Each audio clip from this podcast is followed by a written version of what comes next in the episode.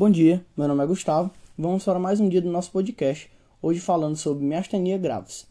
Miastenia graves é uma doença neuromuscular de origem autoimune que apresenta grau de cansaço e fraqueza muscular, afetando principalmente os músculos de contração voluntária, que são os membros superiores e inferiores, os músculos da face, olhos e os músculos do tórax, que são responsáveis pela respiração.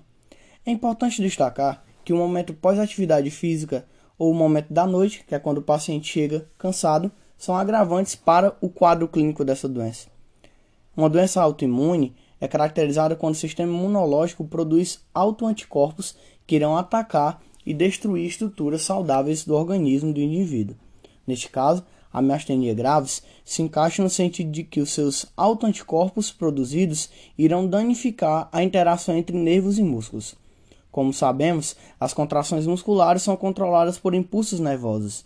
Na miastenia grave, o problema está justamente na conexão das fibras nervosas e musculares, mais especificamente na junção neuromuscular, espaço que há entre as duas fibras. Ao chegar na terminação nervosa, o impulso nervoso libera um neurotransmissor chamado acetilcolina, que estimula a contração muscular e posteriormente cai na junção neuromuscular, sendo captados pelos receptores de acetilcolina dos músculos. Vemos então que na miastenia graves, todo esse processo de captação é atrapalhado.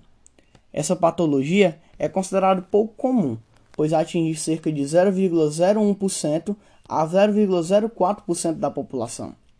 Decorrente em ambos os sexos, acaba sendo mais comum no sexo feminino, aparecendo com mais frequência em mulheres com idade média de 28 anos. Já nos homens, aos 42 anos em média, é que há uma abertura no quadro de miastenia graves.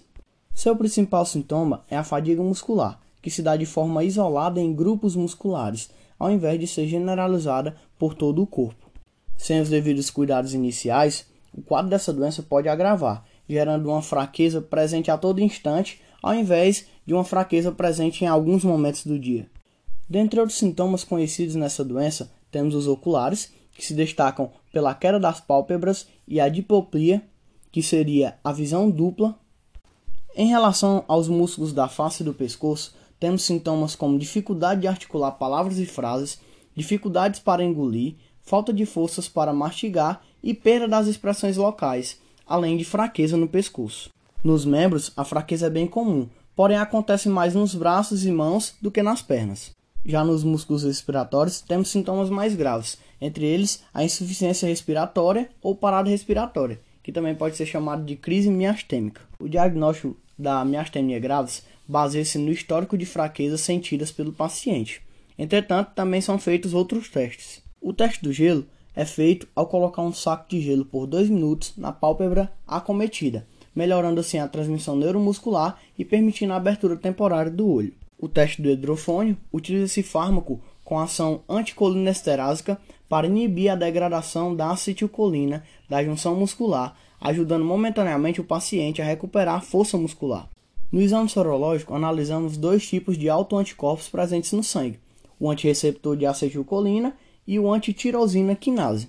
Por fim, temos o exame eletrofisiológico, que é feito por estimulação nervosa repetitiva e eletromiografia de fibra única. O tratamento da miastenia graves envolve uma combinação de diferentes fármacos. Entre eles, temos os inibidores da colinesterase e o uso de imunossupressores, que estes vão agir diretamente no sistema imunológico, inibindo a produção dos autoanticorpos. Para tratar as crises miastêmicas, temos o plasmaferese e a administração intravenosa de imunoglobina. Por último, temos a timectomia, que remove o timo, um órgão do sistema imunológico localizado na região superior do tórax, que é responsável pela produção de boa parte dos autoanticorpos da miastemia grave. Finalizando nosso podcast, é indubitável destacar a importância da fisioterapia no tratamento da miastemia grave, pois esta auxilia na parte respiratória, como também visa manter a força muscular e prevenir a atrofia dos membros através de exercícios terapêuticos.